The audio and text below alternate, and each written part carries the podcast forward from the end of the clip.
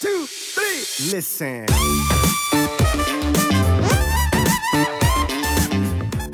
Absolut, ja, das, das ist im Zentrum. Also wirklich die Strategie. Und da würde ich auch insgesamt, also ich denke mal, da werden wir auch ähm, in unserem Gespräch hauptsächlich drauf bleiben, eben ähm, nicht diese Qs XY ähm, jetzt anzugehen, sondern eher, okay, vorne anzufangen, welche Strategie muss ich fahren, um mich dann nachher zu beschäftigen damit, okay, äh, wie führe ich jetzt ähm, Übung XY aus, damit sie überhaupt in diese Zielmuskulatur geht. Und weil ich wirklich diese Strategien viel sinnvoller finde, weil die meisten eben anfangen mit diesen Cues, okay, ähm, welche Übung ist gut ähm, und halt am, am hinteren Ende praktisch versuchen anzufangen, anstatt vorne bei diesen Strategien.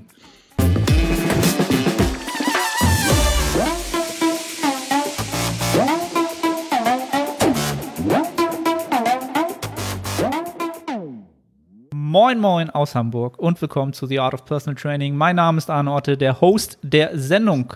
Und auf der anderen Seite habe ich wieder einen Gast zugegen. Der Lukas Müller ist ähm, am Start. Der ein oder andere wird ihn wahrscheinlich als Motivation King kennen, bei Instagram vielleicht. Ähm, er ist Pro Natural Bodybuilder. Ähm, ja, Coach seinerseits. Ich glaube, im Englischen, wie hast du es geschrieben? Sustainable Strength and Physik Coach. Finde ich halt auch ich sehr, genau. sehr äh, passend oder sehr, sehr angenehm äh, betitelt. Und ähm, ja, her herzlich willkommen. Cool, dass du am Start bist. Ähm, Habe ich was ganz Entscheidendes vergessen und äh, wie kommt es zu diesem Namen? Ja, also erstmal vielen Dank für die Einladung. Eine Ehre, dass ich bei dir sein darf. Und ähm, ja, also Essentielles hast du nicht äh, vernachlässigt. Im Prinzip bin ich Bodybuilder aus Leidenschaft, beziehungsweise Kraftsportler aus Leidenschaft. Ähm, so ein bisschen zwischen den Lagern Bodybuilding und Powerlifting hin und her gerissen, wobei mein Herz absolut fürs Bodybuilding schlägt, fürs Natural Bodybuilding. Ähm, ja, und äh, das Coaching ist jetzt ähm, dazugekommen, dadurch, dass ich ähm, ja insgesamt leistungsorientierter das Ganze betreibe und dann dementsprechend gemerkt habe, okay, die Erkenntnisse, die ich dadurch äh, ja, gewonnen habe, möchte ich auch weitergeben. Und das hat mir enorm viel Spaß gemacht und bereitet mir immer noch viel Spaß. Ähm, genau, das ist aktuell so die Lage. Ja, mein Name, ähm, den ich auf Instagram gewählt habe, Motivation King. Manche finden es cool, manche eher nicht. Ähm, mir ist das eigentlich relativ egal. Ähm, das, was er ausdrücken soll, ist, dass ähm, eigentlich nicht dieses, ähm, was man vielleicht direkt denkt, ähm, diese Motivation, die man haben muss, äh, um sich tagtäglich zu motivieren, sondern eher das Motiv, was man besitzt, um etwas langfristig ähm, anzugehen. Und das soll eigentlich da drin stecken. Und damit bezeichne ich nicht mich, sondern ich will praktisch andere motivieren, ähm, das richtige Motiv zu wählen, dass sie so lange wie möglich an einer Sache dranbleiben, die sie für richtig halten. Egal, ob das jetzt Kraftsport ist oder eine andere Sache, die sie haben wollen, aber ich bin halt praktisch in diesem ähm, Bodybuilding-Thema unterwegs. Genau. Cool da erkennt man wieder, dass Kontext halt äh, immer wichtig ist, ne? weil wie du schon gesagt hast, einige haben sich vielleicht so unverständlicherweise so ein bisschen wahrscheinlich darüber lustig gemacht, ne? so Motivation ist Bullshit und so. Und wenn man dann halt mal raushört, dass es halt um das Motiv geht, so das Warum, dann hört sich das natürlich schon wieder deutlich ähm, anders an halt, ne? Also da sind wir schon wieder beim, beim Thema Kontext. Ähm, wie sieht es aktuell bei dir trainingsmäßig aus? Wir hatten eben schon kurz geschnackt. Ähm, Corona hält ja immer noch gerade so an. Ich glaube, NRW kann am Montag wieder loslegen, aber halt ja. eigentlich auch nicht wirklich. Ähm, mir wurde schon zugetragen, du musst Maske, Handschuhe tragen und darfst nur eine Stunde trainieren. Also für unser Eins quasi schon wieder unbrauchbar. Ähm, wie ja. hast du die Zeit überstanden? Ja, also ich muss sagen, dass ich ziemlich glücklich aufgestellt bin, dass ich ähm, auf ein gut ausgestattetes Home Gym zurückgreifen kann.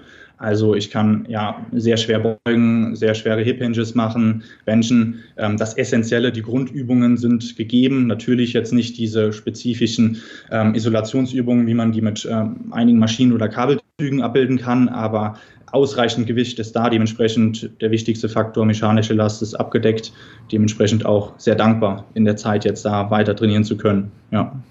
Kaum genau. einbußen, kann man alles so weitermachen. Ähm, wahrscheinlich hast du dich dann vielleicht äh, eher auf, den, auf die absoluten Intensitäten konzentriert, wenn du so die ISOs nicht machen konntest. Einfach da auch mehr Priorität, Priorität drauf gesetzt jetzt in den letzten Wochen. Genau, ja. Und dann, was abbildbar ist mit den Bändern, ähm, natürlich dann auch die Isolationsübungen mit den Bändern integriert.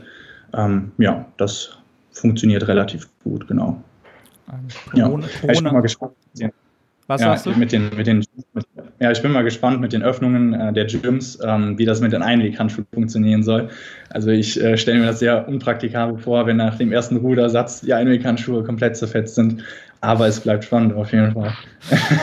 Vor allen Dingen äh, würde mich mal interessieren, wie der Grip so ist. Kann, vielleicht ist der gar nicht schlecht, vielleicht ist das, vielleicht entwickelt sich da ein neuer Trend draus so. Ähm, man braucht keine Kreide mehr oder ähm, dieses Liquid Chalk nicht mehr, sondern man benutzt einmal Handschuhe und das dann äh, zig Male. also ich, ich habe zum Glück äh, hier noch ähm, so eine ganze Box stehen. Ähm, für den Fall der Fälle, wenn die Gyms wieder aufmachen. Aber ich äh, werde wahrscheinlich auch ähm, den Großteil der nächsten Zeit auch weiter zu Hause trainieren, einfach weil das hat ja wenig Mehrwert, wenn du nur eine Stunde Zeit hast. Das ist zwar genug Zeit. Ja, aber wie sich das Ganze ausgehen soll, man weiß ja noch gar nicht. Dann sind da irgendwie ein paar Geräte abgesperrt oder dieses oder jenes. Ich glaube, für, für den ambitionierten Hypertrophie-Athleten äh, ist eine Stunde halt relativ knapp, auch wenn man den perfekten Schlachtplan hat. So, ne? Ah, gucken wir mal, was da aus Bodybuilding-Sicht so geht. Ähm, so, eine, so eine typische Frage, die sich mir halt immer stellt, ähm, so ein bisschen, ja, nicht spirituell, sondern so, äh, du hast ja auch gesagt, du bist, bist sowohl dem, dem Kraftsport, dem, dem äh, Powerlifting verschrieben, ein bisschen, ein bisschen in gewissem Sinne, aber auch dem Bodybuilding. Ähm, warum, warum Bodybuilding? So dieses, diese, diese Frage, so was ist das, was dich daran so fasziniert? Ist natürlich so eine Riesenfrage, aber ich finde das immer sau interessant. Ja, ja. Ja, ich denke, das ist bei mir auch ähm, situativ abhängig, also je nachdem, in welcher Situation man sich aktuell im Leben befindet. Aber prinzipiell fasziniert mich dieses, doch dieser künstlerische Aspekt dahinter. Mhm. Also, dass man eben ähm, ja, wie eine Art Skulptur erschaffen kann, und zwar am eigenen Körper, ähm, und das langfristig orientiert. Natürlich, dass ähm, das Powerlifting macht auch enorm viel Spaß, einfach schwere Gewichte bewegen, so effizient wie möglich von A nach B das Ganze zu bewegen. Aber dieses Künstlerische und dieses, ja, das geht mehr in die, ähm, ja, wirklich 4D einfach. Ähm, das ja, macht mega viel Spaß. Und natürlich dann auch diese Erkenntnisse, die man im Wettkampfsport, also im Wettkampf-Bodybuilding, was sich komplett unterscheidet zu einem ganz normalen Bodybuilding, einfach ähm, rausziehen kann aus so einer harten Wettkampfvorbereitung, da kann man einiges, sage ich mal, aufs Leben später transferieren und das gibt einem ganz viel. Natürlich nicht sofort, aber im Nachhinein fällt einem das auf. Mhm. Definitiv ja. äh, kann, ich, kann ich so wiedergeben. Ähm, Gibt es auch schon ein, zwei Episoden äh, auf dem Podcast, die so ein bisschen darauf abzielen, was sich da so ähm, in diesem bösen Wort Persönlichkeitsentwicklung ähm, tut, wenn man mal eine Wettkampf-Bodybuilding ähm, eine Wettkampfvorbereitung ja. macht, ist eigentlich das Beste, was man in der Hinsicht machen kann. Ähm, physiologisch vielleicht nicht das Beste, aber ansonsten passiert da ähm, sehr, sehr viel. Und ich finde es halt interessant, oder es ist vielleicht auch eine gute Überleitung, dass du sagst, es geht so um diesen künstlerischen Aspekt. Ähm, 4D, ja, so ein gutes Wort, ähm, was ja so ein bisschen für eine Symmetrie, eine gewisse Muskelmasse ähm, ste stehen kann. Und da sind wir vielleicht schon beim, beim Thema, was wir heute zusammen äh, besprechen wollen, nämlich das Thema Schwachstellen ähm, im Bodybuilding. Ähm, jeder hat sie wahrscheinlich, jeder Zuhörer oder jede Zuhörerin wird gerade denken, ja, bei mir ist es der Muskel oder oh, die Glutes sind nicht so gut oder irgendwas. Ähm, vielleicht geben wir erstmal so, oder du gibst vielleicht, wenn du, wenn du, wenn du da Bock drauf hast, erstmal so einen kleinen äh, Exkurs was sind Schwachstellen überhaupt ähm, und wie kann man diese überhaupt ausfindig machen, so ein bisschen? Mhm. Ja, also zunächst würde ich ähm, auf jeden Fall mal generell auf die Relevanz eingehen. Also ab wann so Schwachstellen überhaupt relevant sind. Da hattest du auch direkt mal in der, in der Story, ähm, bist du drauf eingegangen. Das fand ich auch ganz gut. Und zwar ähm, dementsprechend ähm, nimmt die Relevanz mit dem Grad der, des Fortschritts des Athleten zu. Ähm, was aber nicht bedeutet, dass das alles, was wir jetzt heute oder worüber wir heute sprechen, dass für, das für Anfänger praktisch komplett irrelevant ist oder dass sie das nicht beachten sollten. Im Gegenteil, als Anfänger sollte man dann auch extrem darauf achten, eben Fehler, die zu Schwachstellen führen können, eben nicht zu machen und im Vorhinein das Training, sage ich mal, oder die Trainingsplanung so anzugehen, dass eben keine, äh, dass gar, äh, keine Schwachstellen erst auftreten. Und ähm, ja, was Schwachstellen sind, ist natürlich extrem abhängig davon, ähm, was der Maßstab ist. Also wenn ähm, praktisch äh, ein Men's Physics Athlet ähm, vorbereitet wird, wenn ich jetzt ähm, merke, okay, nächstes Jahr möchte der auf die Bühne und das passt auch alles so, aber er hat eine Schwachstelle in, äh, im, im, Unterkörper, da würde ich jetzt nicht äh, diese Schwachstelle ähm, kurz vorher irgendwie angehen, sondern äh, natürlich, wenn er es als ähm, ja nur als Sprungbrett, diese Men's Physics Phase nur als Sprungbrett in die Bodybuilding-Klasse zu kommen, um in die Bodybuilding-Klasse zu kommen, nutzt, dann würde ich natürlich das ähm, eher höher einstufen, aber ansonsten ist das weniger eine Schwachstelle. Genauso muss man dann schauen, okay, wie sieht Bodybuilding aus, wie sieht es in Bikini-Klasse aus, Figurklasse aus. Ähm, genau. Und im Prinzip würde ich das Ganze ähm, in drei Hauptfragen gliedern. Also zunächst einmal entsteht, ähm, herrscht eine Schwäche, beziehungsweise welche Schwäche liegt vor? Und ähm, dann im nächsten Schritt, warum ist es eine Schwäche? Und im Umkehrschluss im nächsten Schritt dann, wie wird diese Schwäche behoben? Und da kann man dann halt auf verschiedene Unterpunkte eingehen. Also zum Beispiel bei, ähm, ja, welche Schwäche liegt vor? Natürlich zum einen der Maßstab, aber zum anderen auch die Objektivität, die man an, Tag, äh, an den Tag legen muss, um diese überhaupt zu finden, zu lokalisieren. Ähm, da macht das natürlich extrem viel Sinn, mit anderen Personen zu sprechen, wie die einen einschätzen, das optische Erscheinungsbild einschätzen. Und ähm, bei der ja, zweiten Frage, die man sich stellen sollte, warum ähm, ist da eine Schwäche vorhanden?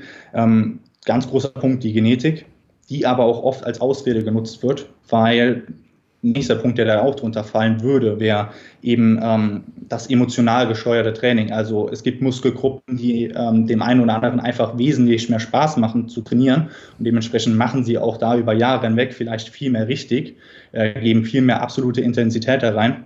Und es ist vielleicht gar nicht die Genetik, die dafür gesorgt hat, dass eben jetzt eine super Stärke entstanden ist und was anderes schwächer ist, sondern eben ja das emotional gesteuerte Training. Und ähm, ja, dann würde noch ähm, sowas wie suboptimale Technik darunter fallen, ähm, wie Schwächen entstehen können. Warum ist es eine Schwäche? Und ähm, ja, wie, wird Schwächen, äh, wie werden Schwächen behoben? Ähm, da gibt es natürlich extrem viele Ansätze und die können wir auch gerne mal alle so Stück für Stück durchgehen. Ja. Hättest du noch einen, ähm, einen Punkt, ähm, den du hinzufügen würdest? Genau, das, was du zuletzt sagtest, ist eigentlich das, was ich ganz oft fast schon als, was mir als erstes immer in, in den Sinn kommt, wenn ich einen Athlet sehe oder mit dem spreche oder jemand sagt, er hat eine Schwäche. Ähm, diese Frage danach, ähm, obwohl, das sind zwei Punkte, die du auch erwählt hast. Genau, einmal das Emotionale, aber vor allen Dingen die, die Technik und die neuronale Ansteuerung dieser Muskelpartie oder dieser Bewegungsfamilie halt, ne? Die oftmals, mhm.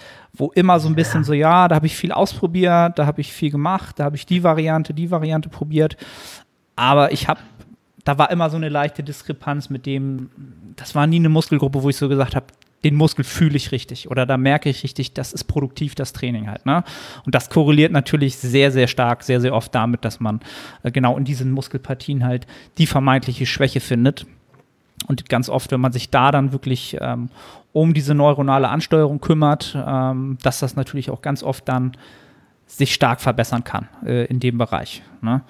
Und äh, ja, sonst fällt mir eigentlich auch nichts, nichts weiteres ein. Ne? Also wie, wie, du schon gesagt hast, die Genetikkarte, ähm, die ist sowieso sinnlos. Es, es bringt halt nichts.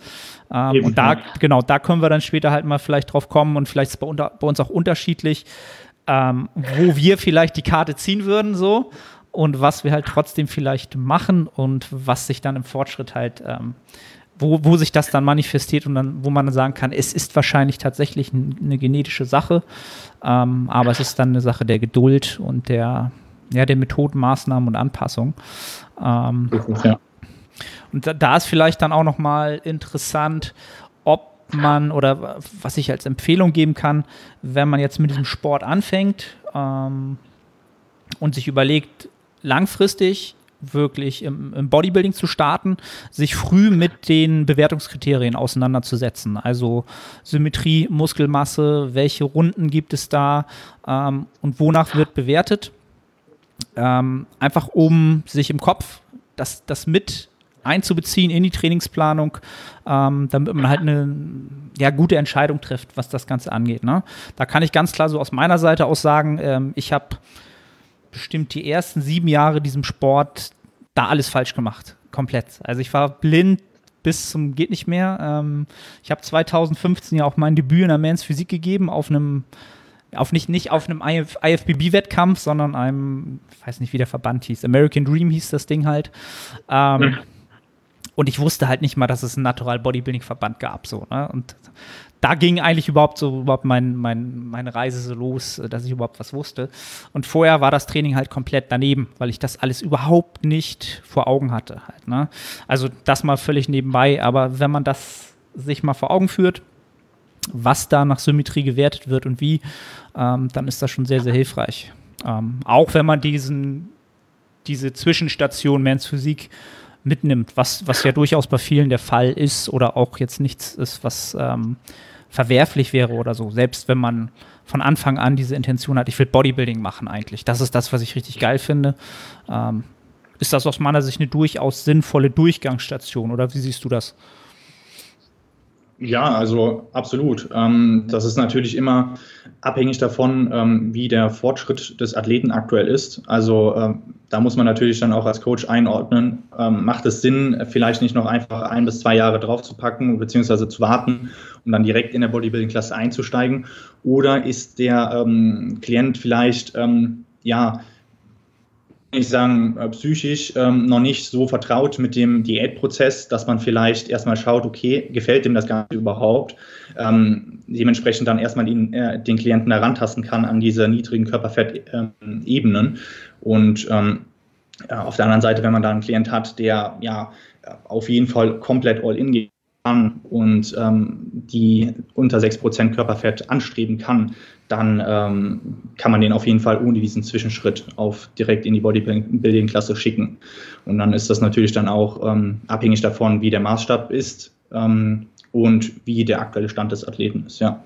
Was ich besonders interessant finde, ähm, was du jetzt so beschrieben hast, ähm, wie dein Training, äh, ja, sage ich mal, bevor du überhaupt in diesen Naturalsport richtig eingetaucht bist, war, ähm, schien das oder hat sich das für mich eher so ein bisschen auch emotional, emotional gesteuert angefühlt oder, oder angehört. Ähm, und da finde ich das auch ziemlich interessant, kann man eigentlich auch auf diese ähm, Ebene der Schwächen praktisch ähm, rübernehmen. Wenn, ja, ich sehe das immer wieder, wenn ähm, Trainierende suchen nach ähm, Strategien, wie sie aus ihrer Schwäche rauskommen, dass sie da sehr emotional vorgehen, dass sie da praktisch meistens die Leute im Gym ansprechen, die eine besonders gut ausgeprägte Stärke haben, sei es jetzt Beine, Brust, Rücken, aber gar nicht hinterfragen, ähm, warum die so stark ist. Also meistens ist es dann der Grund Genetik und Spaß, aber weniger, dass sie von einer Schwäche zu einer Stärke dahin gekommen sind. Und das ist da ganz, ganz wichtig, dann da eben dementsprechend in so vielen Bereichen Emotionen zu, zu reduzieren bzw. zu abstrahieren und dann komplett rational vorzugehen. Finde ich, finde ich einen ja. sehr, sehr, sehr, sehr guten Gedanken, ähm, weil Bodybuilding ist aus meiner Sicht oder für die meisten natürlich sehr, sehr emotional ähm, belegt natürlich, ne? weil es, es, es, es ist unser Hobby, wir investieren viel Zeit, Schweiß und Tränen da rein und ähm, alles, was auch körperlich ist, ist sicherlich auch schnell emotional. Aber das Ganze objektiv zu betrachten, ähm, zum gewissen Grad und das halt auch zu lernen oder jemanden an der Seite zu haben oder sich auszutauschen, ähm, kann ganz, ein ganz, ganz großer Faktor sein, um halt den nächsten Schritt zu machen in seiner Entwicklung halt. Und ähm, das, was du angesprochen hast, äh, das habe ich damals sicherlich auch genauso gemacht oder wahrscheinlich unterbewusst gemacht. Und das, das sage ich auch heute noch, wenn dann Leute sagen so, ja, Mensch, Arne, was machst du für deine Arme? So, und dann sage ich halt wirklich tatsächlich das, fragt mich nicht. So, ich hasse Armtraining, Bizepstraining wird mir immer schlecht. Ich hasse es. Es ist schlimmer als Bauchtrainieren, als jegliches anderes. Und ähm, um die Arme kümmere ich mich halt wirklich am, am wenigsten. Ähm, und da habe ich wahrscheinlich einen Vorteil, dass ich halt so ellenlange Arme habe. Da geht ganz viel Arbeit durch beim Ziehen, beim Drücken. Ähm, und das ist halt keine Kunst. Das ist etwas, was, was ich einfach machen muss. Ähm, also nicht, nicht fragt mich nicht nach Armtraining, sondern ähm, mich müsste man dann fragen, wie man die Beine trainiert. Da kommen wir sicherlich später auch nochmal drauf zu sprechen, denn da habe ich es nämlich deutlich schwerer.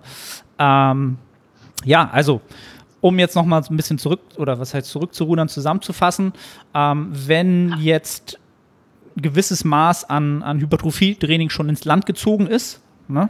Ähm, keine Ahnung, sagen wir mal drei bis fünf Jahre und ein gewisses Hypertrophiepotenzial ausgeschöpft wurde, ähm, dann ist es ja wirklich auch erst so ein bisschen sinnvoll, diese Schwachstellen zu suchen. Ne? Weil ähm, wo noch nicht viel gewachsen ist, ist es natürlich schwer, was auszumachen oder zu vergleichen.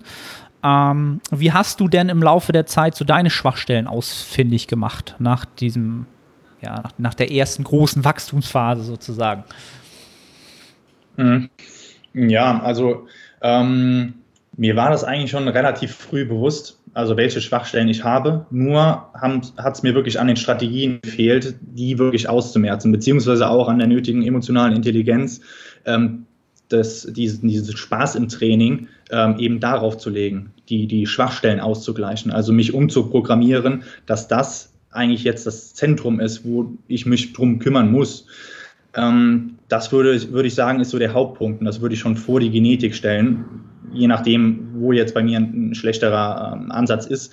Ähm, und ja, ich würde sagen, dass ich nach dem Wettkampf am äh, stärksten auf meine Form geschaut habe, okay, wo ist jetzt noch Verbesserungspotenzial? Ähm, habe dann ziemlich schnell gesehen, okay, da und da und da und habe dann auch ziemlich schnell ähm, geplant, ähm, wie ich diese Schwachstellen äh, praktisch am besten angehe und über welchen Zeitraum. Also ähm, ja, 2016 war der Wettkampf und mir war es absolut klar, dass ich ja frühestens 2020 wieder auf die Bühne gehe.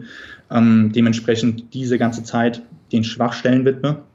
Natürlich, dadurch, dass ich eine Affinität auch zum Powerlifting habe und auch im äh, Coaching die Erfahrung mitteilen möchte, habe ich dann in der Zwischenzeit auch einen Powerlifting-Wettkampf gemacht. Das war natürlich jetzt nicht das Optimum für die Bodybuilding-Schwachstellen, ähm, aber trotzdem ähm, war das meiste, was jetzt abgesehen von einer langen Verletzungsphase halt in Richtung dieser Schwachstellenbekämpfung ging. Genau. Okay. Und ähm, insgesamt würde ich sagen, das Wichtigste ist, ähm, sich erstmal ähm, auf diese Schwachstellen zu fokussieren, beziehungsweise auf eine Schwachstelle zu fokussieren und nicht alle gleichzeitig angehen zu wollen, ähm, weil das natürlich in der Diskrepanz dazu steht, wie groß diese, ähm, diese Fähigkeit ist, zu, sich zu fokussieren und auch die regenerative und ähm, adaptive Kapazität des Körpers ist. Es bringt überhaupt nichts, wenn man dann praktisch versucht, mehrere Schwächen gleichzeitig nach vorne zu pushen und noch dann die Stärken gleichzeitig weiter aufzubauen im vollen, im vollen Rahmen. Da macht es natürlich dann Sinn, nicht nur ähm, sich eine Schwäche rauszupicken, sondern eben auch zu akzeptieren, dass die Stärke dann in der Zeit, wo man die Schwäche behandelt, nicht das volle Potenzial entwickelt. Und das ist ein ganz wichtiger Punkt. Und das ist dann natürlich auch sehr emotional behaftet. Und da muss man dann wirklich streng zu sich selbst sein. Und also, als. Also so wirklich ein strategisches Vorgehen. Ne? Also ein Absolut. Absolut, ja, das, das ist ein Zentrum. Also wirklich die Strategie. Und da würde ich auch insgesamt, also ich denke mal, da werden wir auch ähm, in unserem Gespräch hauptsächlich drauf bleiben, eben ähm, nicht diese Qs XY ähm, jetzt anzugehen, sondern eher, okay, vorne anzufangen, welche Strategie muss ich fahren, um mich dann nachher zu beschäftigen damit, okay, äh, wie führe ich jetzt ähm, Übung XY aus, damit sie überhaupt in diese Zielmuskulatur geht. Und weil ich wirklich diese Strategien viel sinnvoller finde, weil die meisten eben anfangen mit diesen Cues, okay, ähm, welche Übung ist gut ähm, und halt am, am, hinteren Ende praktisch versuchen anzufangen, anstatt vorne bei diesen Strategien. Genau. genau. Also von der Effektgröße das kleinste nehmen, ähm, was auch natürlich eigentlich erstmal am nächsten liegt. Ne? Genau irgendwie die Fußposition ändern und dann den Zielmuskel ein bisschen besser ähm, spüren. Ähm, aber die Effektgröße ist halt relativ klein gegenüber halt ähm, ja, methodischen Sachen, die man halt vorher halt ähm, halt anpasst. Ähm, wenn, wenn du jetzt sagst, mh, mm, Schwachstellen hast du relativ schnell erkannt oder du warst, oder das ist eigentlich, wahrscheinlich es ja der glücklichste oder der beste Umstand, wenn man halt tatsächlich mal äh, in Wettkampfform war, dass man halt mal wirklich komplett abgezogen sehen kann, auch auf Bildern, okay, wo hapert es denn noch so in der Gesamtphysik? Ne? Und auch wenn man die Wertungskriterien sich nimmt und sich das anguckt und schaut, dass das fehlt. Ähm, da mal so eine völlige Nerd-Frage so, was ich halt auch schon so von, von einigen amerikanischen Bodybuildern gehört habe. Hast du dir auch so angeschaut, wie bestimmte Muskelpartien halt vom Muskelfaserverlauf sich verhalten? Was ja doch durchaus in einigen Muskelpartien sehr, sehr intra, äh, unterschiedlich ausfallen kann beim Individuum. Ja, ja, also da bin ich auch sehr praktisch orientiert rangegangen, um dann eben zu ähm, ähm, evaluieren, wie es bei mir selber ist, dadurch, dass man da keine validen Daten jetzt extern praktisch ähm, ähm, bei sich ähm, rausziehen kann, muss man das einfach übers Probieren dann angehen. Und ähm, ich habe gemerkt, dass ja durch verschiedene Rep-Ranges eben ich verschiedene Progressionen erzielen kann. Das wäre dann praktisch auch auf ähm, den ähm, ja, Muskelfaseranteil und auch auf die Faserverteilung praktisch zurückzuführen. Und dementsprechend ähm, ja, konnte ich für mich jetzt zum Beispiel ähm, erkennen, dass dann äh, meine, ja, eher die Hamstring-Partie ähm, ja, im niedrigen Wiederholungsbereich sehr gut wächst auch ähm, hoch, hochfrequentiv, wobei das jetzt weniger ähm, auf den Faseranteil zurückzuführen ist. Aber da habe ich natürlich ähm, praktisch orientiert äh, Unterschiede festmachen können, ja. Mhm. Und um jetzt mal so quasi dem Hörer jetzt äh, langsam mal so ein bisschen das auch als Beispiel an die Hand zu geben, ähm, welche Schwachstellen hast du denn 2016 bei dir ähm, so ausfindig gemacht? Und dann können wir ja mal so langsam gucken, wie, wie du das entsprechend dann gehandelt hast. Mhm. Also Platz 1 auf jeden Fall, ähm, ja, Quads und Hamstrings overall. Also ich habe einen ziemlich starken Blut, der dann auch dementsprechend in diesen ganzen ähm, Multigelenksübungen ähm, ziemlich viel von der Kraft weggenommen hat, beziehungsweise von der eigentlichen ähm, absoluten Intensität von den jeweiligen Muskeln weggenommen hat. Ähm, das würde auf jeden Fall auf Platz 1 stehen. Danach waren Delts eine lange Zeit ähm, eher ein bisschen schwächer. Ähm, der Rücken war schon immer eine Superstärke eigentlich, weil da beides gepasst hat. Also zum einen ähm, ähm, die Genetik und zum anderen auch die emotionale äh, ja, Freude, die ich beim Rückentraining hatte. Dementsprechend habe ich da sehr früh ziemlich viel richtig gemacht. Und ähm, ja, ansonsten ähm, sind da natürlich auf der ähm, ja, vertikalen Ebene äh, von rechts zu links, von links zu rechts jetzt Kleinigkeiten, die dann praktisch zur perfekten Symmetrie noch fehlen. Und ähm, da bin ich jetzt noch dabei, praktisch die auszumerzen. Ähm, ja, also bezüglich der Hauptschwäche Beine hat mir natürlich enorm geholfen, da, das hast du auch eben auch schon mal kurz erwähnt, die ähm, gezielte Ansteuerung der Muskulatur, praktisch da nochmal einen größeren Wert drauf zu legen. Ähm, dementsprechend meine, äh, dementsprechend meine Technik zu verbessern, also äh, das Bewegungsmuster einfach zielorientierter zu gestalten und den Muskel besser zu isolieren. Ähm, von Seiten des Muskelgefühls einfach ja meine ähm, Propriorezeption praktisch zu verbessern, ähm, auch die Ento, ähm, Enterozeption, also praktisch das, das Gefühl der Organe, also das klassische Muskelgefühl praktisch zu verbessern und ähm, dabei gleichzeitig auch nicht die mechanische Last zu vernachlässigen. Ähm, das war so eigentlich der erste Schritt, den ich getan habe und damit kam man auch schon ziemlich weit. Also ähm, ja, hauptsächlich darauf umgestellt. Natürlich dann später auch ging es in die Trainingsplanung und so weiter und so fort und da können wir auch gleich irgendwann noch drauf eingehen. Mhm. Ja, finde ich interessant. Also um, um das vielleicht auch dann so gleich mal so abzugleichen zu meinem Prozess. Ähm, ja. Hab auch die größte Baustelle ist definitiv der Unterkörper bei mir. Und das äh, nicht, nicht nur die, die Quads, sondern auch die Beinrückseite. Und ähm, das lässt sich ganz klar ähm, zum einen, da kann ich die Genetikkarte gar nicht so ziehen würde ich fast sagen. Ähm, biomechanisch habe ich da natürlich nicht so den großen Vorteil. Ich habe halt sehr, sehr lang, lang Femur, sehr, sehr lange Beine allgemein, was natürlich von den Hebeln für das, was ich an mechanischer Last bewegen kann, nicht so optimal ist. Ne? Von der Knieflexion ist das halt nie so optimal, aber das ist halt auch wieder so, kann ich halt nichts dran ändern. Ähm, was ich aber halt gerade zuletzt rausgefunden habe, und das ist jetzt so eine Sache, da äh, will ich mich jetzt mal wirklich stärker mit äh, befassen. Belesen ist halt wirklich so die Sache. Ich habe halt von äh, so 15 bis 20 halt so Aggressive Inline Skating betrieben, was halt so eine mhm. Sportart ist, wo du halt auf Geländern rumrutscht oder Dächer runterspringst, wo du halt schon die Beinmuskulatur, du brauchst sehr viel Kraft, um das für einen kurzen Impuls, einen starken Impuls, ähm, ja, die Muskulatur so anzusteuern und auch ausdauernd. Du machst das schon relativ weiß ich nicht, eine Stunde am Stück oder so halt. Ne? Und das ist so ein bisschen mein, ja, meine Vermutung. Und da bin ich jetzt wirklich leider nicht so firm in dem Bereich, ob sich die Muskelfasern da jetzt wirklich eher so auf dieses ähm, Slow-Twitch-Muster geprägt haben, gerade in dieser Wachstumsphase natürlich, so am Ende, 15 bis 20. Ähm, und habe da jetzt das muss jetzt nicht miteinander äh, übereinkommen, aber ich habe jetzt dadurch, dass ich jetzt zu Hause trainiere halt, ähm, die absoluten Intensitäten sind halt nicht sonderlich hoch. Ja? Also ich muss halt meistens arbeite ich bei alles so zwischen 15 und 30 Wiederholungen ähm, und mache das Ganze auch noch unilateral. Ähm, und das hat halt einen Riesensprung in den Quads gegeben, so innerhalb von fünf Wochen halt. Ähm, was nicht unbedingt maximal nur damit zusammenhängen muss. Es kann natürlich auch sein, dass ich einfach vorher ähm, nicht genügend regenerieren konnte und auch nicht so gut adaptiert habe mit den schweren Lasten. Ähm, ja, das ist bei mir so eine Sache, wo ich jetzt ganz stark mitarbeiten werde oder verstärkt mitarbeiten werde, dass ich wahrscheinlich eher die höheren Wiederholungsbereiche nutzen werde. Und ähm, ja, wie du schon gesagt hast, vertikal, ich werde unilateral halt auch viel mehr machen, auch wenn das echt Pain in the Ass ist halt. Ne? Also jeder, der Bulgarian Split Squat schon mal gemacht hat, wird jetzt nicken und sagen, ja, ist Pain. Ähm, aber es hat, es hat halt anscheinend Wirkung gezeigt.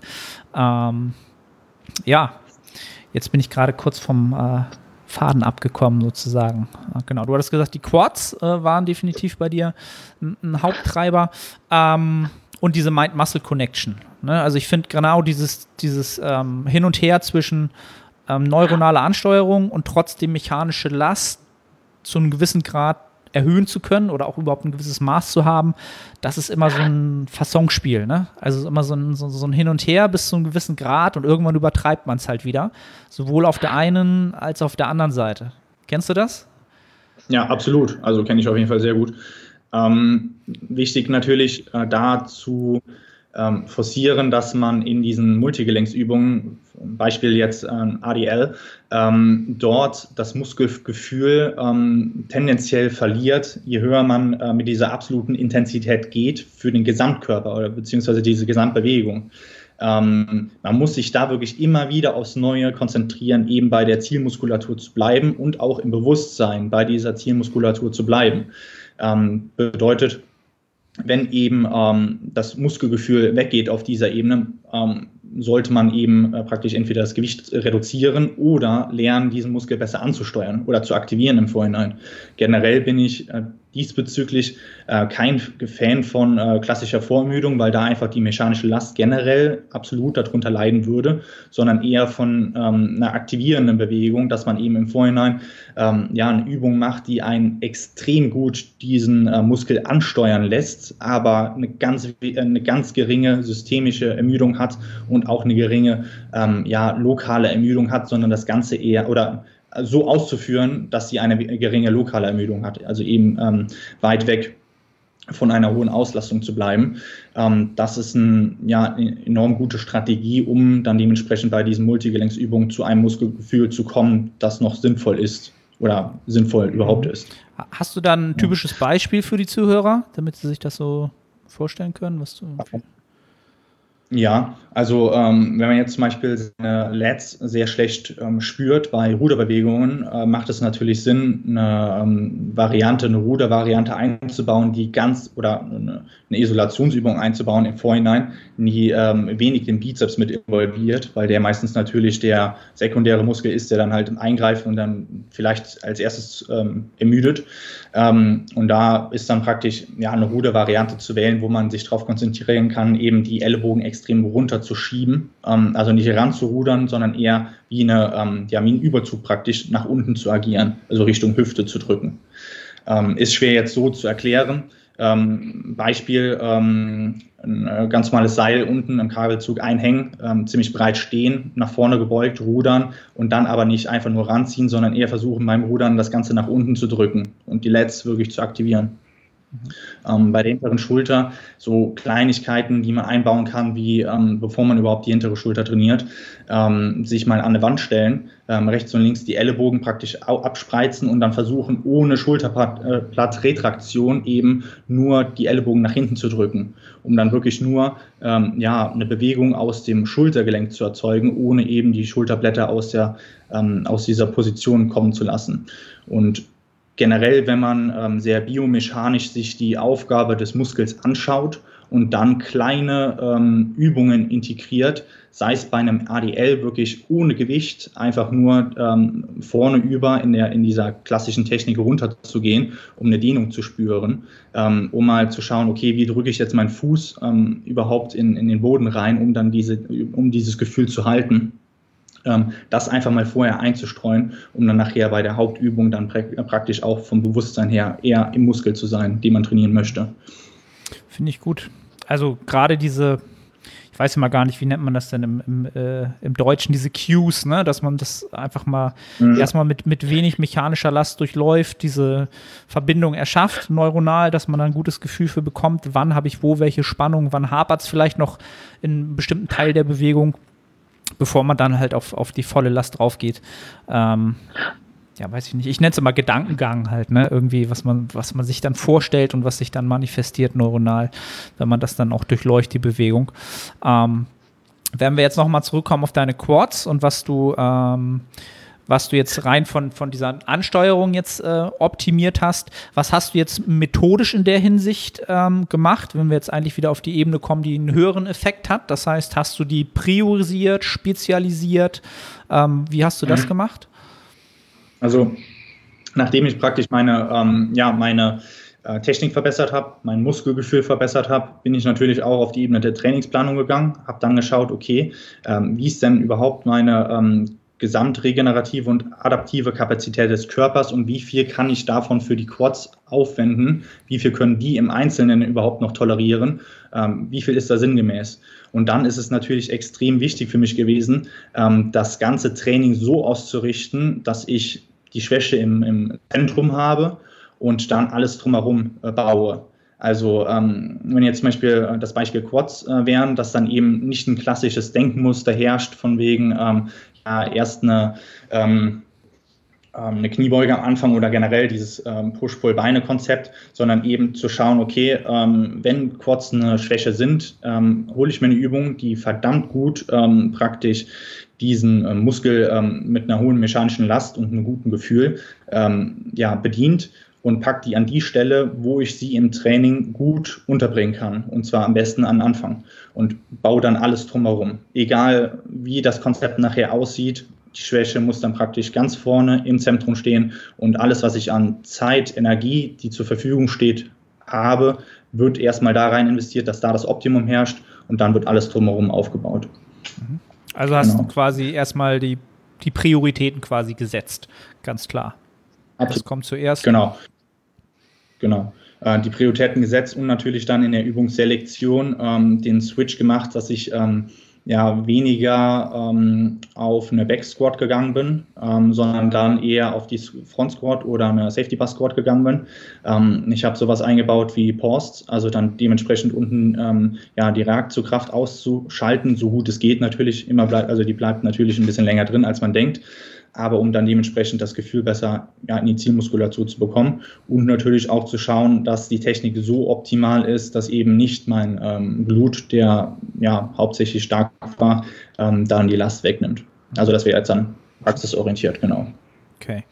Hast du ja. in dem Sinne auch was ich auch immer interessant finde, oder aktuell auch mit ähm, experimentiere. Im Grundsatz äh, sind wir uns sicherlich einig, dass das eine volle, ein voll, volles Bewegungsmuster für, für den Zielmuskel sicherlich am meisten Hypertrophie generiert. Hast du da auch mit bestimmten Bewegungsamplituden ein bisschen gespielt vielleicht? Mhm. Ja, ähm, also sowas wie zum Beispiel ähm, Doppelkontraktion ähm, ist natürlich eine, eine, einmal eine ganze Amplitude und dann praktisch zwei Kontraktionen. Ähm, ist etwas, was ich bei der hinteren Schulter zum Beispiel extrem gut finde, beziehungsweise bei ähm, Übungen, äh, wo das, ähm, ja, die Scapula in einer Position bleiben soll. Ähm, sowas wie ähm, ja, 1,5er Reps oder wie man sie letztendlich äh, nennen möchte oder Kadenzen ähm, sind bei ähm, den Beinen extrem gut, also Quads, ähm, Hams generell bei dem Rücken ähm, würde ich da weniger auf Kadenzen gehen, ähm, da dann natürlich der, der Bizeps ziemlich schnell auch ähm, von der Arbeit ähm, das Ganze übernehmen kann. Also insgesamt macht es Sinn, äh, bei, den, bei den Schwächen, egal ob äh, Bewegungs, die Bewegungsamplitude zu verändern ähm, oder die Zeit äh, zu verändern, generell auf Intensitätstechniken zurückzugreifen. Ähm, natürlich untergeordnet, aber absolut ein sinnvolles Tool. Mhm. Und auch den Bewegungsumfang einzuschränken? Also, keine Ahnung, nur einen bestimmten Teil der Bewegung zu machen? Ja, das ist natürlich dann vom Individuum extrem abhängig und auch von der, äh, von der Anatomie. Wenn jetzt zum Beispiel ähm, ja, bei mir ist es jetzt weniger der Fall, ähm, aber Klient XY eben ähm, die obere Brust sehr schlecht spürt, beziehungsweise generell den klavikularen Part ähm, sehr, sehr schlecht spürt, macht es natürlich Sinn bei, einem, äh, bei einer Incline ähm, Bench Press Variante, sei es an der Smith Machine oder frei oder wie auch immer, ähm, den Bewegungsradius einzuschränken, so dass dann praktisch nur die Zielmuskulatur arbeitet. Das wäre dann aber auch wirklich die eigentliche, ähm, ja, der eigentliche Bewegungsradius generell bin ich absoluter Verfechter, wenn es keine Intensitätstechnik ist und es geht rein um die, um die mechanische Last, sollte immer die komplette ähm, Bewegungsamplitude ausgeführt werden. Äh, immer. Es sei denn, es ist eine Intensitätstechnik, aber sonst immer. Ähm, und da sollte erstmal evaluiert werden, okay, ähm, ist die ganze ähm, Amplitude ausgeführt? Ist vielleicht zu viel ausgeführt, dass ein anderer Muskel sich einklingt? Und ähm, wenn eine Limitierung ähm, vorliegt, ist die rein anatomisch oder kann ich die durch äh, Mobilitätstechniken praktisch ähm, ausmerzen. Und dann würde man natürlich extrem ähm, dazu tendieren, das mit ähm, Mobilitätstechniken ähm, auszumerzen, dass man dann wieder auf, den, auf die komplette Bewegungsamplitude oder die eigentliche Bewegungsamplitude zurückgreifen kann. Ja. Finde ich gut, dass, dass du das so rum angehst. Ne? Also, dass man erstmal guckt, was kann ich so optimieren, damit ich einen höheren ähm, Bewegungsumfang äh, generieren kann, was auch von der Effektgröße wahrscheinlich dann wieder einen größeren Effekt hat, als vielleicht so eine Teilwiederholung zu machen und gefühlt dann diesen kleinen Bereich anzusteuern, was dann von der Effektgröße im Gesamtendergebnis wahrscheinlich dann ähm, weniger gut ausfällt. Aber das ist natürlich, kann man jetzt ganz schwer sagen. Wie gesagt, bleibt natürlich sehr, sehr allgemein ähm, oder sehr, sehr individuell, besser gesagt. Ähm, wenn du jetzt sagst, die Quads sind, also sind seit 2016 quasi die Haupt, ähm, dein Hauptaugenmerk, so auch von der Priorität der Schwachstellen? Ja, also ähm, zu Beginn natürlich, bis äh, zu dem Zeitpunkt, wo ich mich äh, stark verletzt habe und das Training komplett praktisch erstmal für ein, ja, über ein halbes Jahr praktisch, also für die, die es nicht wissen, ähm, bei der Wettkampfvorbereitung auf einen Powerlifting-Wettkampf, den ich dann auch noch bestritten habe, habe ich äh, einmal in der Wettkampfvorbereitung an sich und im Wettkampf an sich ähm, eine Verletzung an der Bandscheibe, äh, an der Band, ähm, an der Bandscheibe äh, mir zugezogen und das hat mich richtig, richtig rausgerissen. Natürlich äh, zum einen von der Gesamtentwicklung und zum anderen auch von dem ähm, Ausgleich meiner Schwächen an sich, weil natürlich diese ähm, ja, vertikale Belastung extrem lange und die Scherkräfte extrem lange nicht möglich waren. Dementsprechend Multigelenksübungen bei den Beinen ganz lange nicht möglich waren.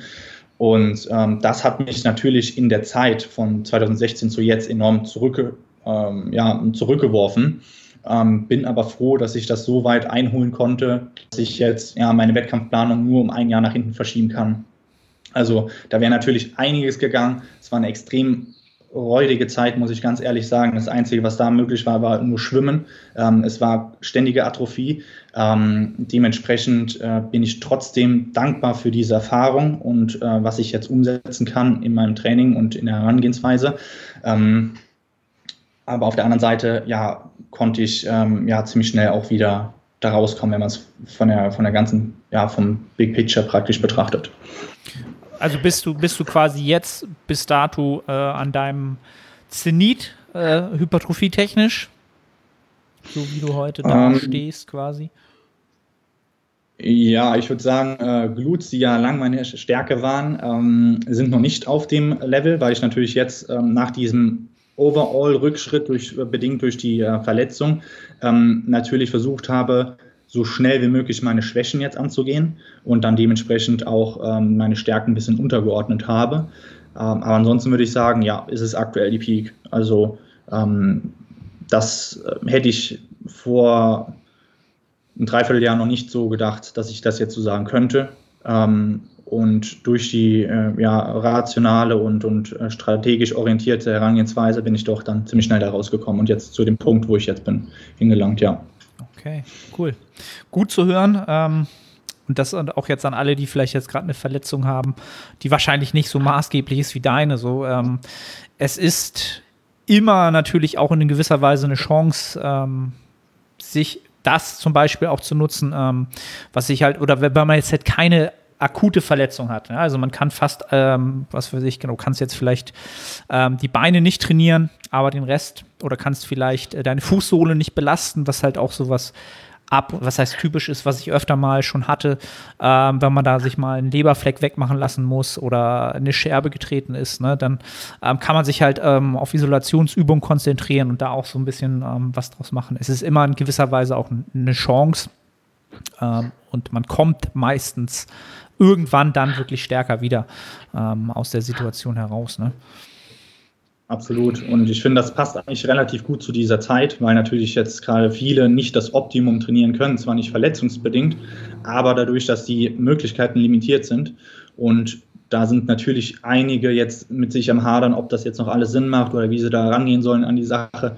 Und da muss man wirklich ähm, das komplett abstrahieren. Natürlich, es ist schwer, aber ähm, es ist das, was jetzt zählt. Und erhalten ist jetzt auf Priorität Nummer eins. Und das ist das, was dann gleichzusetzen ist, wie wenn die Möglichkeiten gegeben sind, äh, der Wachstum ist. Also muss man da jetzt, wenn es nur Bänder sind, im letzten Bewegungsdrittel komplett all in gehen, als ähm, ich verletzt war und nur, ja, oder froh war, dass ich wieder irgendwas machen konnte und dann mit dem Schwimmen angefangen habe, war das das, wo ich gedacht habe, okay, da muss ich jetzt drin besser werden, äh, weil mich das so schnell wie möglich wieder rausholt. Also war das Priorität Nummer eins. Und dann war ich genauso dankbar dafür, wie dann nachher auch wieder heben zu können. Ja. Ja. Und da fällt mir halt auch ein, in dem Zusammenhang jetzt zu der aktuellen Situation, vielleicht auch als Übertrag zum, zum nächsten Thema so ein bisschen, ähm, mhm. wenn man jetzt ein gewisses Maß an Equipment hat, ähm, dann ist es durchaus auch möglich, zum jetzigen Zeitpunkt halt äh, kleinere Muskelpartien wirklich zu spezialisieren. Ähm, einfach aus, aus der Not eine Tugend machen in dem Sinne, was oftmals nicht wirklich sinnig ist im normalen Setup, ist jetzt halt wirklich etwas, was sinnhaft wird. Ähm, und das ist halt natürlich auch etwas, wenn man jetzt sagt, man wirklich sind die Arme oder sind die Schultern. Da reicht aus meiner, aus meiner Sicht schon wirklich ein Slingtrainer, ähm, wenn man den wirklich handeln kann und weiß, was man damit tut und wie man entsprechend ähm, bestimmte Widerstandskurven damit steuert, dann kann man aus dieser Zeit wirklich mit besseren Dells rauskommen, ähm, mit ein paar Kurzhanteln auch mit besseren äh, Bizepsen aus meiner Sicht rauskommen. Ähm, das ist dann wieder eine Sache, dieses, genau, wie, wie frame ich das Ganze jetzt? Was aber auch gesagt sei, nicht, nicht, nicht einfach ist. Es ist halt wirklich nicht einfach, das Absolut. auch noch als Chance zu sehen und wie du schon gesagt hast, äh, die, den Erhalt wirklich als das Ziel zu sehen, ist natürlich nochmal eine, eine andere Kunst. Aber da macht sich natürlich wieder der Langzeit-Bodybuilder oder der, derjenige, der prozessorientiert, äh, auf lange Sicht immer erfolgreicher, wird sich erfolgreicher darstellen, weil ähm, ja, auch in der Phase für sich produktive Arbeit leistet, auch wenn es äh, nicht in Nettohypertrophie, wie ich mal so gern zu sagen pflege, äh, ähm, enden wird. Ähm, aber das zu erhalten und danach drauf zu packen, ist immer noch besser als minus 10 und dann wieder erstmal plus 10. Ähm, genau, worauf ich hinaus wollte, war das Thema Spezialisieren. Hast du sowas in diese Richtung auch für Muskelpartien äh, zwischendurch gemacht? Ähm, ich, ja, was heißt zwischendurch? Ähm, die Schwachstellen, das ist auch ganz wichtig äh, für die meisten zu verstehen, denke ich, wenn man wirklich signifikante Schwachstellen hat, dann sollte man die nicht zwischendurch ähm, spezialisieren, sondern eben ähm, auf Makroebene spezialisieren und halt auch immer wieder äh, für mehrere ja, maßigen Mesocycle ähm, praktisch ähm, als Priorität sehen und dann ähm, ja dementsprechend in den Vordergrund rücken. Ähm, generell ähm, ja, rein von der Trainingsplanung ähm, sind diese ganzen Schwächen langfristig orientiert jetzt an Priorität Nummer eins. Genau. Mhm. Und wenn wir jetzt mal von den Quads nochmal wegkommen, ähm, was hattest du noch gesagt? Die Schultern waren es zeitweise auch? Ja, zeitweise jetzt ähm, würde ich sagen nicht mehr. Ähm, die mhm. können natürlich ähm, nie gut genug sein, natürlich wie die, wie die Arme auch. Ähm, aber ja, da war wirklich äh, Frequenz ähm, Schlüssel Nummer eins, Frequenz und ganz wichtiger Punkt, ähm, wo auch viele dran scheitern. Ähm, wenn man jetzt ähm, das Muskelgefühl praktisch ähm, sich angeeignet hat, dann das zu nutzen, um ins, je nachdem wie fortgeschritten man ist, natürlich ins aktive Cheaten oder ins sinnvolle Cheaten überzugehen. Also zum Beispiel ähm, ja, Laterals progressiv zu überladen, ähm, indem man eben mit den starken ähm, Hilfsmuskeln praktisch ähm, in eine Bewegungsamplitude mit einem Gewicht kommt, was man normalerweise sauber gar nicht schaffen würde, aber in einer negativen Bewegung dann eben die volle Last auf den seitlichen Dells hat, ähm, ist ein enorm großer ähm, Schritt, ein Multiplikator, wenn man das sinnvoll ähm, praktisch umsetzen kann. Natürlich frequentiv ähm, an Stelle Nummer eins äh, sinnvoll, ähm, das Ganze von, von der Bewegungsamplitude auszuführen, aber dann auch ähm, ja, sinnvolles Cheaten mit einzubauen. Das hat mir sehr viel geholfen. Mhm. Super interessant. Also entsprechend Widerstandskurven so zu optimieren durch dieses ähm, ja, dieses Momentum durch dieses Cheaten, dass man halt die Absolut. höchste mechanische Last in die Amplitude reinkriegt, die halt ähm, dann wichtig ist. Ne? Das ist natürlich auch etwas, wo viele jetzt vielleicht hören oder das erste Mal sagen, so, hm, okay, ich dachte halt so, ähm, die Gym-Polizei sagt immer per perfekte Form, immer sonst nicht gut, macht man nicht. Ähm, aber also ich weiß, was du meinst und das macht meistens oder es macht wirklich nur Sinn, wenn du diese neuronale Ansteuerung überhaupt hast. Ja, also es macht keinen ja. Sinn, es zu machen, um einfach nur diese Bewegungsamplitude reinzugehen. Ähm, und das ist, da sind wir dann wieder bei dieser Grundsatzarbeit. Ähm, hast du noch andere Muskelpartien, wo du da so ähm, etwas, wie soll ich sagen, außergewöhnlicher vorgehst oder bestimmte Maßnahmen machst, so wie dieses Cheating? Ähm, ja, also ähm, ich versuche zurzeit den ähm, Sartorius ähm, zu isolieren, also praktisch ähm, so, also rum zu experimentieren, ob ich den rausarbeiten kann oder ob er dazu verdammt ist, nur über die ja, Multigelenksübungen äh, zu hypertrophieren. Ähm, ganz, also ein abschließendes Resümee kann ich über diese experimentelle Phase noch nicht geben. Ähm, dafür ist es noch zu früh, aber ich versuche natürlich durch eine ähm, Innenrotation, Abduktion, ein, ein Ranziehen praktisch ähm, ähm, des Fußes, ähm, das zu isolieren. Es ist spürbar, wird er isoliert, aber ob er jetzt in ein paar Monaten besser ist, kann ich schon nicht sagen. das muss ich schauen, ja. Okay, welche Übung ähm, machst du da im Speziellen? Auf dem Boden liegend, auf dem Rücken, ähm, praktisch ähm, mit so einer Fußfessel an dem äh, Kabelturm festmachen mhm. und dann vorne das Bein einbeinig hochheben, äh, gleichzeitig das Knie rausschieben und dann äh, versuchen wirklich diese Aufgabe, die er nach Lehrbuch ähm, erfüllt, praktisch umzusetzen. Ähm, natürlich mit ähm, ja, verhältnismäßig wenig Volumen und auch wirklich absolut untergeordnet. Also das ist wirklich rein experimentell, mhm. ähm, Evidenz ganz, ganz wenig, Lehrbuch ganz, ganz wenig, sondern einfach nur praktisch zu schauen, okay, ähm, kann ich da vielleicht auch das Muskelgefühl ähm, verändern, um dann dementsprechend nachher ähm, bei Multigelenksübungen, dass der automatisch mehr macht. Mhm. Ähm, also einfach eine neuronale Verbindung herzustellen, dadurch, dass ich ihn jetzt isoliert betrachte.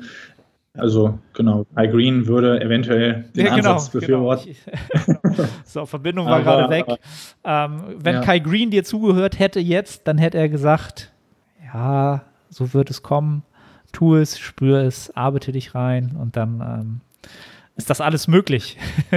Weil ich, ich, ich meine, äh, der, äh, irgendwie habe ich das vor Augen, dass er ähnliche Übungen mal, habe ich irgendwo mal gesehen ähm, mit einer ähnlichen Kombination, irgendwie ja. Schneidermuskel und ja, ja. Also, der macht wirklich Sachen macht, ja. Ich meine, äh, der ist auch relativ ausgeprägt in jeglichen kleinen Muskelpartien. Kann man ja nicht anders sagen. Ne? Das stimmt. Aber trotzdem, ähm, auch er hat die meiste Zeit, denke ich mal, auf mechanische Last gelegt. Also, wenn man da diese alten Trainingsvideos von ihm sieht, kurz vor der Vorbereitung, da waren schon ja, sehr schwere Lasten verhältnismäßig sehr kontrolliert bewegt. Ähm, ja, aber daran sich zu orientieren, ist natürlich nochmal eine andere, andere Geschichte. Eben, das sind jetzt so wirklich so die, die kleinsten, kleinsten Stellschrauben, ähm, solche Sachen. Aber natürlich auch etwas, was äh, uns äh, Bodybuildern natürlich auch irgendwie Spaß macht, äh, diese, diese Kleinigkeiten, ähm, sich da einfach da auszutauschen. Ähm, hast du da noch andere Experimente, die du so machst, um ganz kleine Muskelpartien anzusteuern oder irgendwie zu verbessern? Äh, das Experimenti äh, Experimentieren, ähm, da würde ich gerne noch auf einen Punkt eingehen. Mhm. Ähm, genau. Also im Prinzip, dass man ähm, dieses Experimentieren ähm, komplett unterordnet. Ähm, ganz, ganz wichtig ähm, generell von dieser ähm, Timeframe-Perspektive, dass man nicht nur das auf Makroebene betreibt, ähm, die typischen äh, Trainingsparameter von der richtigen ja, Relevanz her einordnet, sondern auch Strategien die dafür gesorgt haben, dass man eben eine, eine Schwäche ähm, ausbessern konnte, beziehungsweise besser werden lässt, dass man die eben auch ähm, weiterhin ausführt und in dieser Strategie besser wird. Also nicht versucht, ständig neue Strategien oder irgendwas zu ändern, die äh, neueste Übung auf Instagram XY oder nur weil ich mich jetzt auf den Boden lege und äh, das Knie irgendwie ranziehe, dann das auch so auszuprobieren, sondern erstmal darin, in, diesem, in dieser Strategie besser zu werden, also Double Down, äh, den Einsatz zu verdoppeln die einen ähm, dahin gebracht hat, beziehungsweise Progression erzeugt bisher. Also ganz, ganz, ganz wichtig. Nicht nur Strategie finden, sondern auch konsequent durchziehen. Finde ich sehr, sehr. Ähm, kann ich nur mit einhergehen oder sagen, das wird sicherlich am Ende wichtiger sein, als, wie du es so schön gesagt hast, irgendwelche, keine Ahnung, wilden Übungen auszuprobieren, ähm, die dann ähm, die nicht der Grund sind, warum äh, Athlet XY oder vielleicht auch Athletin XY heute so aussieht, wie sie aussieht, nur weil sie heute halt äh, äh, Übung XY zu Hause macht oder solche Geschichten. Ähm, ja, hast du sonst noch, gab es noch eine Muskelpartie, die ich jetzt vergessen habe? Also Quads, Schultern? Nee. Ja, also ähm, ja, natürlich, ähm, wenn ich jetzt den, den Rücken generell betrachte, habe ich da so einige Punkte verändert, um dann praktisch aus einer Stärke eher nochmal ja, eine komplettere Stärke zu machen. Also ähm, die Let's war natürlich sehr stark, weil ich auch da sehr früh eben dieses Muskelgefühl adaptiert habe und in dieses aktive Cheating übergegangen bin, also extrem schweres Tiber-Rodern, äh, ähm, Tiber-Rows, äh, um dann eben entsprechend den, den Lat zu überladen. Das hat mir einen extrem guten Push gegeben, was mich aber auch veranlasst hat, dann die Detailen, äh, deta detaillierten Muskeln im oberen Rücken so ein bisschen zu vernachlässigen über einen gewissen Zeitraum. Und das ist dann jetzt auch ähm, nachgezogen, beziehungsweise schon sehr früh nachgezogen und deutlich besser geworden. Also dieser 3D-Look eben dementsprechend dadurch, dass dann ähm, andere Übungen, andere Ruderübungen implementiert wurden und ähm, sinnvoller durchgeführt wurden, so ohne dass der Lat praktisch der, der Hauptmuskel ist, der die ähm, Bewegung übernimmt. Okay. Genau. Gut, und was, was ist, äh, wann ist das Ganze denn ähm, das nächste Mal äh, zu begutachten? Was ist der Plan für die Zukunft? Wann ja. gucken wir uns ich das an? Da sind wir, da sind wir ähnlich aufgestellt. Also 2021 äh, ist ja auch ein Plan, aktueller Stand noch, ne? ähm, wieder auf die Bühne zu gehen. Ähm, das sieht bei mir genauso aus. Ähm, die einzelnen Shows sind noch nicht ähm, praktisch festgelegt. Es soll auch auf jeden Fall eine Pro-Show darunter sein. Ähm, mein Ziel ist es, ähm, nicht irgendeine Platzierung zu erreichen, sondern nach wie vor auch beim, wie beim ersten Wettkampf wirklich die beste Version von mir selbst zu kreieren. Das ist mein einziger Anspruch und ähm, was da nachher bei rauskommt, äh, weiß ich nicht. Natürlich, eine äh, Finalplatzierung wäre angenehm, wäre cool. Aber da werden natürlich extrem ähm, krasse Leute äh, unterwegs sein, die dann auch genetisch und von der Arbeitsmoral her gut aufgestellt sind. Von daher ähm, gehe ich da ohne Erwartungshaltung ran und ähm, versuche jetzt in der Zeit oder nicht versuche, sondern werde jetzt in der Zeit dann praktisch das Optimum rausholen. Mhm. 2021, genau. Ähm, aktuell noch ähm, Aufbau bis äh, Ende des Jahres. Dann ist ähm, seitens des Kalorienintakes eine ähm, Maintenance-Phase angesetzt, dass ich dann einfach dem Körper ähm, mehr Zeit lasse, eben sich auf dieses Gewicht ähm, ja, einzugewöhnen, beziehungsweise nicht in diesem ständigen äh, Push nach oben zu sein, also das Körpergewicht nach oben zu pushen und von dem einen Extrem ins andere Extrem zu, zu gehen, ähm, dass ich dann eben, ähm, ja, mir es auch leichter fällt, diesen Schalter umzuswitchen in ähm, Körperfettreduktion und Kaloriendefizit und diesen konsequenter unten zu lassen. Dementsprechend dann ähm, ja, eine längere Maintenance-Phase und dann auch eine frühe Diät, dass man dann auch mit viel eingestreuten Diet Breaks das Ganze länger ziehen kann. Das war für mich auf jeden Fall ähm, auch eine Erkenntnis aus meiner ersten Wettkampf-Prep, ähm, das Ganze ein bisschen länger zu ziehen ähm, um dann dementsprechend kurz vorher das Ganze in dieser, in dieser heftigen Phase, wo man wirklich ähm, extrem niedrig ist mit dem Körperfettanteil, mehr Zeit zu haben, um es nicht so aggressiv angehen zu lassen zu müssen. Okay. Und dann genau. aber wahrscheinlich auch die Herbstwettkämpfe natürlich. Ja, da wurde genau. alles bald. Okay. Ja, also ich bin. Ah. Was sagst du? Ich bin gespannt, äh, wie das, ähm, meistens ist es ja psychologisch schwer abzuschätzen, wie es nachher sein wird, ob natürlich ähm, die Leute, die jetzt dieses Jahr nicht starten konnten, nachrücken oder ob ähm, viele Leute auch Nein sagen ähm, zu der 2021-Saison, weil sie jetzt nicht optimal trainieren konnten. Man weiß es noch nicht, es bleibt auf jeden Fall spannend, aber ähm, ich bin mal gespannt, was ihr da für äh, Formen praktisch auf die Bühne bringen könnt. Ja, finde ich, find ich auch eine spannende Phase, weil das ist so eine, also die Leute, die jetzt die Prep abgebrochen haben, das ist ja quasi wie so ein Flugzeug, was kurz vor der Landung ist oder je nachdem, wie weit kurz vor der Landung jetzt wieder so durchstarten, ähm, ach, quasi wieder einmal rumfliegen und wieder landen oder ob man jetzt quasi gleich äh, weiterfliegt und vielleicht noch eine, eine mhm. mehr Momentum aufbaut, finde ich halt auch sehr, mhm. sehr interessant. Ähm, es gibt für beide Varianten genügend Rationale. Ähm, ganz schwer abzuschätzen. Ähm, ich hatte zuerst gedacht, okay, 2021 wird wahrscheinlich ganz brutal, weil halt alle aufschlagen werden und alle, die wollten, alle, die jetzt nicht konnten. Aber warten wir es ab. Und ähm, deine Herangehensweise finde ich sowieso, äh, sollte, sollte jeder Athlet sich in gewisser Weise da ähm, ähnlich frame, ähm, weil Bodybuilding ist dann, der Vergleich ist sowieso immer so der Tod der Freude, sagt man eh schon.